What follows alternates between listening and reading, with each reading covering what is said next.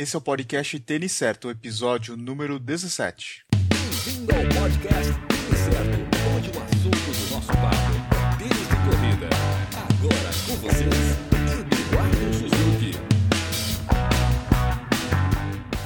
E aí, pessoal, aqui é o Eduardo Suzuki e a gente está começando o podcast Tênis Certo. Hoje eu converso com o treinador Marcelo Camargo, da Marcelo Camargo Treinamento. Ele vai nos contar sobre a importância de um treinador de corrida para quem quer se preparar para uma maratona em 2016. E se você já é um maratonista, fica ligado aí também, porque o Marcelo vai falar qual é o intervalo ideal entre uma maratona e outra. Oi, Marcelo, tudo bem? Obrigado por aceitar o convite. Tudo bem, Eduardo? Obrigado pelo convite, eu que agradeço. É uma honra poder participar com vocês do programa. Legal, Marcelo. Fala um pouquinho aí de você, para quem não te conhece. Quanto tempo você já trabalha com corrida? Bom, Eduardo, é, entre correr e trabalhar com corrida já tem bastante tempo. Eu comecei a correr há, há 30 anos atrás, foi em 1985. Tem uma brincadeira que eu gosto de fazer, que eu digo que a minha primeira corrida foi no dia 21 de abril de 85, e no dia 21 de abril aconteceram alguns fatos importantes na história do Brasil, vamos dizer assim. Foi o dia que o presidente eleito Tancredo Neves morreu, foi o dia que o Ayrton Senna venceu pela primeira vez uma corrida de Fórmula 1, e eu brinco, falo que foi o dia que o Marcelo Camargo correu pela primeira vez uma prova. E eu participei de uma meia maratona. Eu tinha 15 anos de idade. Claro que eu cometi alguns erros, como muitos que começam hoje na corrida cometem, e aí eu interessei muito pela corrida e eu fui buscar conhecimento através da educação física. Eu cursei educação física na UFMG. O que me levou a estudar foi justamente o treinamento esportivo, foi conhecer um pouco mais, entender um pouco mais sobre treinamento de corrida. É, eu me formei em 94 na UFMG e em 95 eu já comecei a trabalhar com treinamento de corrida. É, então já são 20 anos trabalhando como treinador de corrida. Eu falo que o boom da corrida aqui em Minas Gerais, em Belo Horizonte, foi a partir dos anos 2000, 2002, 2003 por aí. E aí eu participei de algumas assessorias de esportiva, algumas assessorias de corrida e fiz parceria com alguns treinadores e hoje em dia eu tenho a minha própria assessoria, que é a Marcel Camargo Treinamento. Bacana. Por que, que o iniciante, você acha que ele deveria procurar um treinador para fazer a periodização para uma prova? Eduardo, apesar do, do ato de correr ser muito simples, o ato de treinar corrida é bastante complexo. Eu sempre digo que correr é diferente de treinar corrida. Correr, a gente realmente leva em consideração aquela questão que todos falam, que basta calçar um tênis e sair por aí correndo realmente o correr é isso. Agora, o ato de treinar corrida é, é, é bastante complexo, envolve um bom conhecimento de teoria do treinamento esportivo, conhecimento de fisiologia, do exercício. Então, o treinador, ele, após anos de estudo, dedicação, ele especializa na, na, na corrida, no treinamento de corrida, e aí a gente percebe o quão complexo é a organização e o planejamento de um treinamento de corrida. Eu vejo então que um iniciante, ao procurar um treinador de corrida, ele vai perceber que o controle do treinamento feito por esse treinador é um controle bem complexo, bem sistemático e bem organizado. E esse fato de ter esse controle do treinamento dessa forma conduz o, o, corredor, o iniciante, que ele vai buscar os melhores resultados a gente sempre espera que tenha menor risco de lesão, embora isso seja imprevisível, é ainda uma questão que o treinador não consegue controlar esse risco de lesão, porque não depende só do treinamento, depende de, outros aspectos, outros fatores. Mas a busca do melhor rendimento ela é feita através de uma periodização, que é a organização do treinamento. Então eu vejo que o especialista, o professor, ele é uma pessoa que estudou, que especializou para poder aplicar isso no dia a dia com seus alunos. Então, essa é a questão do iniciante procurar um treinador. E quais são os erros comuns que os corredores cometem quando eles não seguem uma, uma planilha? Tem alguns erros básicos, Eduardo, que, por exemplo, são os princípios do treinamento esportivo. Os princípios do treinamento esportivo, vamos dizer que são regras que todo atleta, todo corredor, mesmo que seja amador, ele deveria seguir. Alguns princípios a gente tem os princípios do treinamento, ah, o princípio da adaptação, o princípio da sobrecarga, o princípio da individualidade biológica, o princípio da continuidade, o princípio da interdependência volume, intensidade, o princípio da destreinabilidade. São vários princípios que, que regem as normas do treinamento esportivo. Um dos erros comuns, por exemplo, é um corredor que, que aumenta drasticamente o volume diário ou semanal do seu treinamento ele foge a dois princípios, que é o princípio da adaptação, ele não se adapta corretamente, adequadamente ao aumento desse volume, é o princípio da sobrecarga, que ele gera uma sobrecarga muito elevada entre um dia para o outro, uma semana para o outro, a interdependência volume e intensidade, às vezes ele realiza treinos em intensidades não compatíveis com aquele método de treinamento que ele está realizando. Então, os erros mais comuns são os erros, é, vamos dizer assim, que o atleta ele foge às regras, aos princípios do treinamento esportivo. É isso aí. A gente está falando do iniciante, mas quais são os níveis de corredores que você trabalha? Eu atualmente eu, eu tenho corredores de todos os níveis, assim, não, não atleta de elite, eu não oriento nenhum atleta de elite, e é uma questão disso que eu bastante, que eu discuto bastante com, com os meus alunos, com os meus atletas, e também com os, profissionais em educação física, eu não comentei é, sobre um curso de treinamento de corrida que eu realizo a cada semestre. Aqui em Belo Horizonte, eventualmente, eu viajo pelo Brasil com esse curso também. E esse curso é voltado para profissionais em educação física, para treinadores de corrida ou quem quer ser treinador de corrida. E eu sempre comento que quando a gente estuda treinamento esportivo, o que a gente vê na faculdade, o que a gente vê em pós-graduação, o que a gente vê em livros, geralmente é voltado para o atleta de alto nível. E os nossos atletas, eles não são atletas de alto nível. Os nossos atletas são atletas comuns, são pessoas é, que têm outras profissões. Eu, eu, eu, falo que não são atletas profissionais, mas são profissionais atletas, né? Um engenheiro, um advogado, um médico, um empresário, um professor. É, são pessoas que têm o seu trabalho, mas aí que como hobby ou como atividade física praticam a corrida e por isso o, a, o treinamento é, teórico que a gente vê na faculdade, que a gente vê nos livros, ele não é voltado para esse tipo de público. Então é legal que eu consigo fazer uma adaptação para esse tipo de público e aí eu consigo treinar pessoas de vários, vários níveis. Vamos, vamos dizer assim, na maratona eu tenho iniciante que vai fazer pela primeira vez uma prova e eu tenho também corredores sub 3 horas. Então os níveis são diferenciados. Tem corredores que estão fazendo a prova pela primeira vez, tem corredores que já fizeram algumas maratonas e tem corredores muito bons que a gente pode considerar como um corredor amador sub 3 horas, é um, um excelente corredor. Legal. Marcelo, como é que funciona esse programa de treinamento? Você envia as planilhas, você personaliza para cada corredor, dependendo de cada objetivo, e depois o corredor ele te envia a planilha preenchida e você manda um, feedback para ele? Isso, vamos lá. É, o meu primeiro contato, geralmente, ele, é, ele é feito por e-mail, ele é feito pelo meu site. Hoje eu treino diversos corredores espalhados pelo Brasil. Eu tenho, inclusive, corredor aí em Curitiba, na sua cidade. Eu tenho corredor de Santa Catarina, de São Paulo, Rio de Janeiro, Salvador, Natal, Brasília, Goiânia, Minas Gerais, interior de São Paulo, interior de Minas. Tem corredores espalhados aí pelo Brasil inteiro. Tocantins, lembrei de uma, uma cidade distante, é Palmas, Tocantins, estado de Tocantins. Palmas agora vai receber o Ironman, né? Vai receber o Ironman. Inclusive, eu tô com um atleta é, que pretende fazer o Ironman e no, no, caso de triatleta eu geralmente consigo especificar apenas o treinamento de corrida. É, com esse atleta eu tenho uma facilidade porque ele é professor de educação física, então eu consigo elaborar em conjunto esse treinamento dele. Mas ele que ele sempre pede os meus conselhos no treinamento de corrida. Uhum. Bom, mas o primeiro contato então ele é feito por e-mail ou então através do meu site. Eu envio então as informações sobre o acompanhamento que eu faço. Junto dessas informações tem uma anamnese que são diversas perguntas que eu preciso saber sobre o histórico e sobre o objetivo de, do corredor.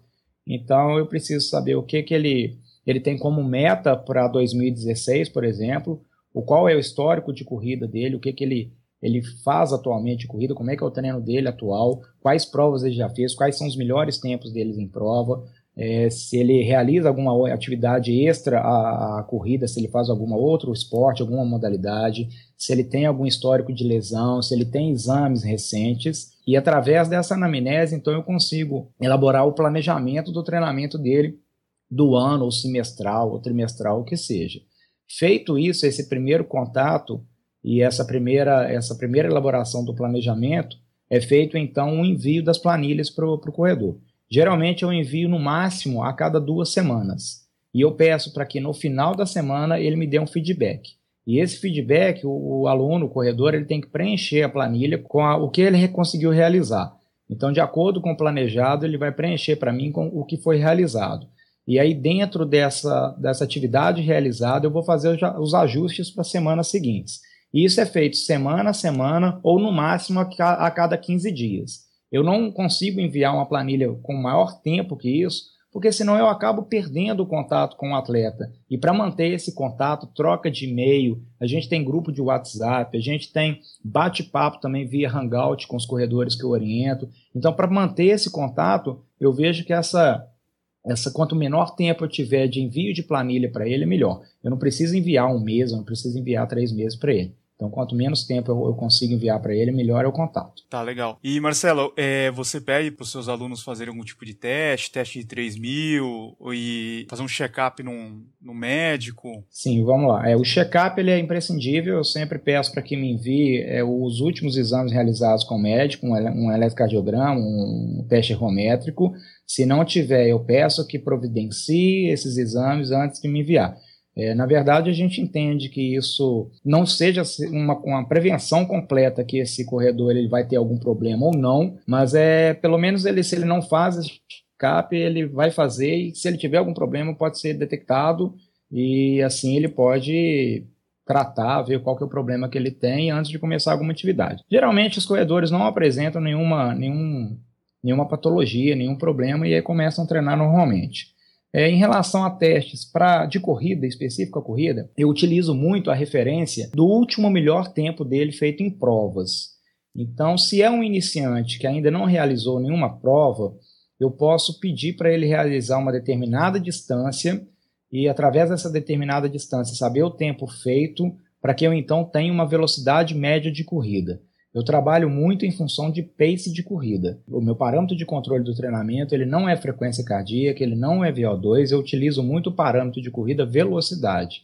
E aí, através dos métodos que ele vai realizar durante a semana, cada método vai ter uma velocidade diferente ou pace diferente, como o corredor quer fazer. Então, se eu tenho um corredor mais avançado que me procura a orientação para aprimorar ainda mais o rendimento dele, eu vou pegar o último resultado que ele tem em uma prova, seja de 10 quilômetros, de 5 quilômetros, a própria maratona, e a partir daí elaborar o planejamento para ele, em função da prova que ele pretende participar.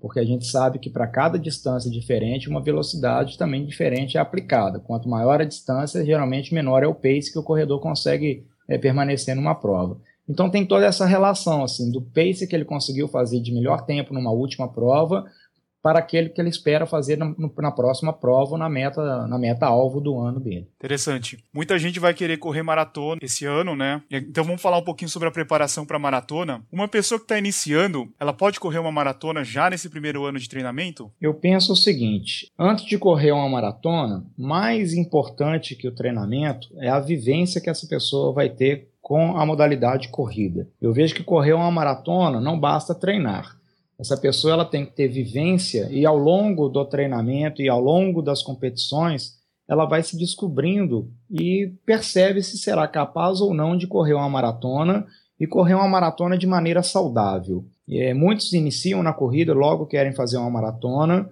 e até conseguem fazer uma maratona no primeiro ano. A questão e o ponto-chave é: conseguiu fazer uma maratona no primeiro ano de maneira saudável? Essa pessoa realmente conseguiu seguir uma, um planejamento de um treinamento para maratona e após a maratona ou durante o treinamento para maratona essa pessoa não se lesionou, então eu vejo assim que quanto maior bagagem, maior for o histórico que o corredor tiver com a modalidade, é, melhores são as chances dele fazer uma boa maratona, dele não se lesionar. É, eu não indico para os meus novatos, os meus iniciantes, fazerem maratona no primeiro ano.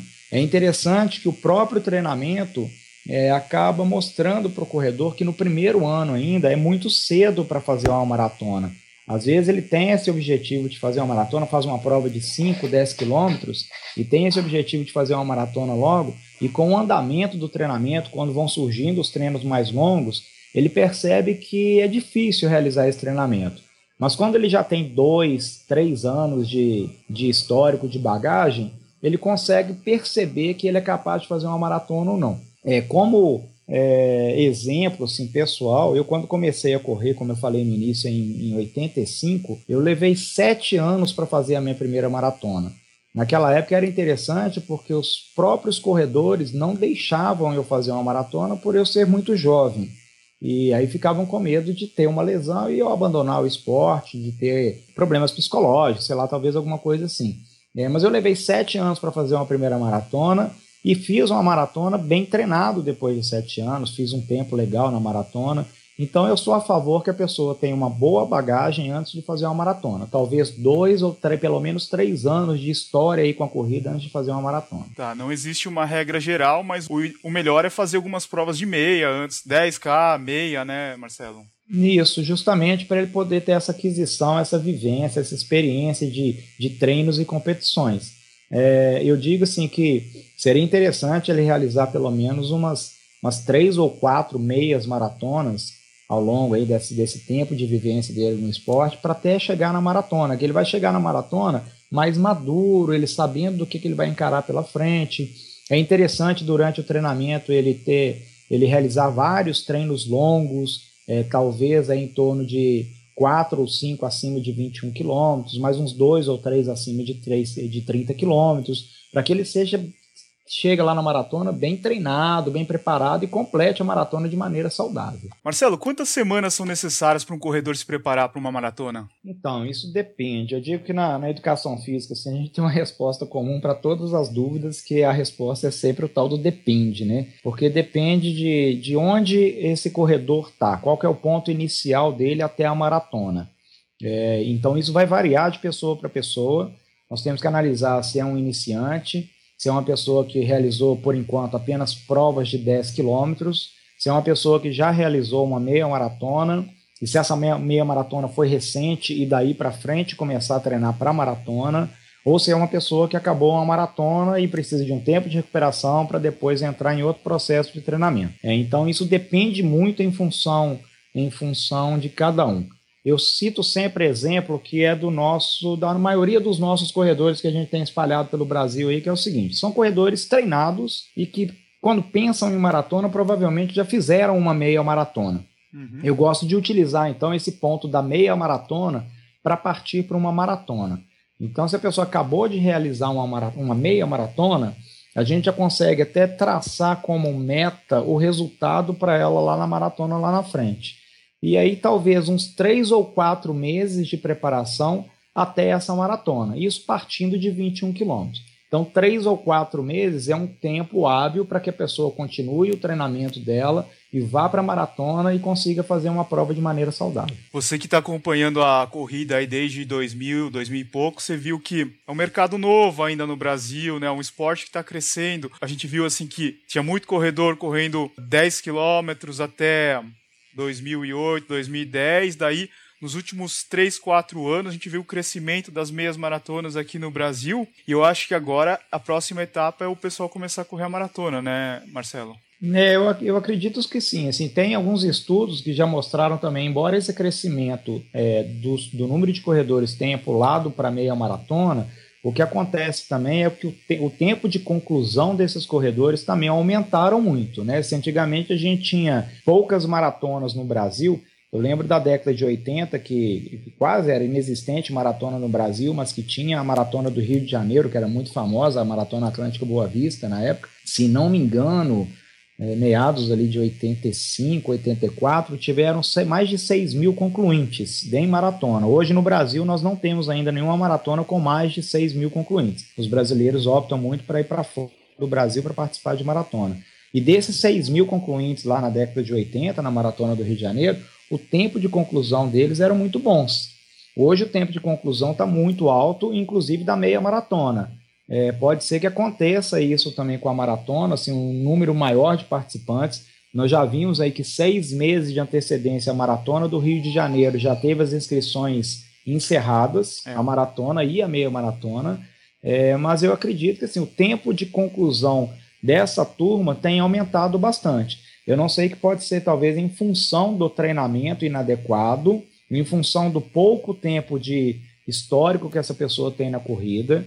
É, a, a, gente tem também um estudo muito interessante mostrando que a maioria dos corredores que participam de provas no Brasil correm sem orientação profissional. Se não me engano, é em torno de 63% não tem orientação profissional. Talvez seja um dos motivos para os tempos elevados também em provas. Lá fora, nos Estados Unidos, o tempo também é bem elevado, né? Só que o número de participantes é muito alto, né, Marcelo? É muito alto, é muito maior do que aqui, né? É, e fora do Brasil também é, é, não são corredores apenas daquele país, né? São corredores do mundo que vão para Paris, que vão para Londres, que vão para Berlim, para Nova York, Chicago, acabam é, é, reunindo corredores do mundo. No Brasil ainda não tem esse número, é, mas talvez tenham poucos corredores estrangeiros participando das provas no Brasil. Né? Talvez a Maratona do Rio seja a prova com o maior número de estrangeiros. Agora, falando com o corredor que já correu ou já corre maratonas, existe um intervalo ideal entre uma prova e outra que esse maratonista deveria espaçar? Aí entra novamente a, a famosa a resposta do depende, né?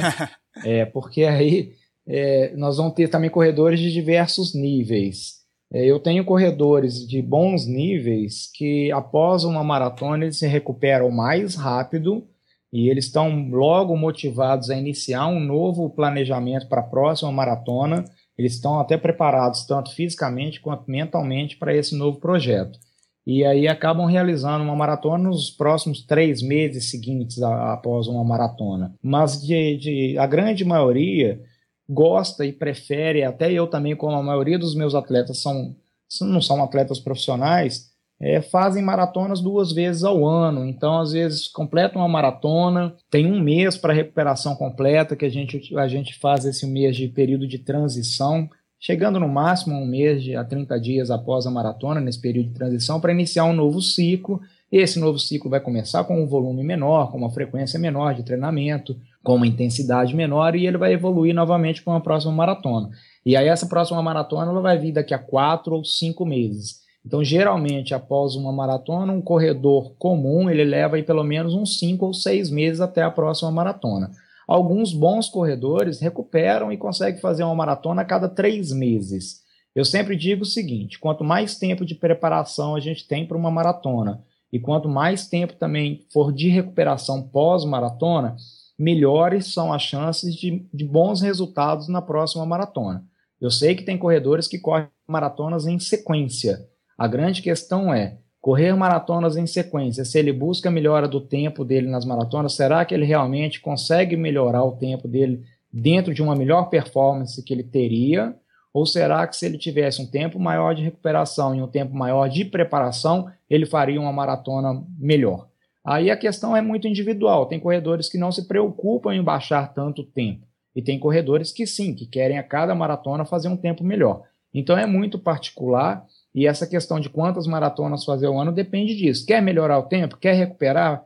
Pretende não lesionar? Então vamos recuperar com mais tempo e vamos preparar também com mais tempo. O importante é respeitar a distância e o corpo, né? Justamente, que aí volta aquele assunto inicial que são os princípios do treinamento esportivo. Isso é. tudo está inserido dentro dos princípios do treinamento esportivo. Tem pessoas que fogem à regra desses princípios. E aí, fugindo da regra, a gente corre alguns riscos. Bacana. Marcelo, para você, qual que é a maior recompensa em ser um treinador de corrida? É, Eduardo, isso é muito bacana. Assim, depois de já 20 anos trabalhando com treinamento de corrida, um bom, uma boa parte desses 20 anos estudando muito sobre treinamento de corrida, sobre treinamento esportivo, sobre periodização, é, a melhor recompensa é realmente você saber que aquele treinamento é, organizado, planejado, planejado lá no início, ele deu o resultado esperado. Eu gosto de trabalhar muito com previsibilidade. Embora a corrida não seja uma ciência exata, é, eu tenho conseguido, assim, com os meus corredores, dentro da organização do treinamento dele, prever o resultado final dele nas provas, seja de 10, 21, maratona, e por incrível que pareça, a margem de acerto é muito grande, assim, ou a margem de erro no tempo dele é muito curto. Às vezes eu, eu, eu prevejo que um atleta vai fazer 3 horas e 10 numa maratona e ele acaba fazendo 3 horas e 11, 3 horas e 12. Isso para 42 quilômetros, errar por um minuto, dois minutos, é, é, é quase nada. E aí, quando eu vejo que esse trabalho planejado, organizado lá no início, já dentro de uma previsão, ele dá um resultado, é a melhor recompensa. É saber que o, o meu trabalho tem dado certo e que o meu corredor ficou satisfeito e feliz com aquilo e que ele pretende dar continuidade ao treinamento, a outras maratonas junto, junto comigo, né? É isso aí. Legal. E agora, para a gente encerrar, quem quiser entrar em contato com você, como é que faz? Eduardo, eu tenho o melhor contato é através do meu site, que é o www.marcelocamargotreinamento.com Mas eu estou nas redes sociais também, eu tenho Facebook, que é Marcelo Camargo, eu tenho a página do Marcelo Camargo Treinamento, é, e o Instagram também é Marcelo Camargo Treinamento. Marcelo, muito obrigado pela sua participação. Eu desejo um ótimo ano para você e para os seus alunos. E eu espero que o pessoal alcance os objetivos e novos maratonistas surjam em 2016. Valeu. Eduardo, eu que agradeço. É, obrigado por chamar, pelo convite. Eu fico lisonjeado da, da participação no, no, no podcast. É, e eu espero que a turma aí realmente consiga treinar bem para as maratonas em 2016 de maneira organizada e planejada. Isso aí é o que vai dar resultado para ele lá em 2016. Um grande abraço. Legal, valeu. Obrigado. Esse foi o episódio 17 com o treinador Marcelo Camargo. Quem quiser enviar alguma mensagem para o Marcelo, eu vou deixar todos os links de contato dele lá no blog e também vou deixar o link da coluna que ele escreve lá no Corrida no Ar.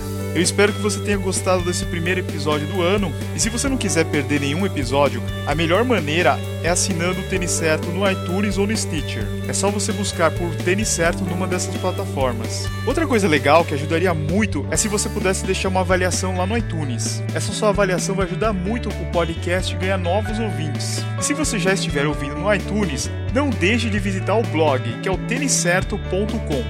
Lá eu posto avaliações de tênis, vídeos de unboxing e notícias do mercado running. De novo, é têniscerto.com.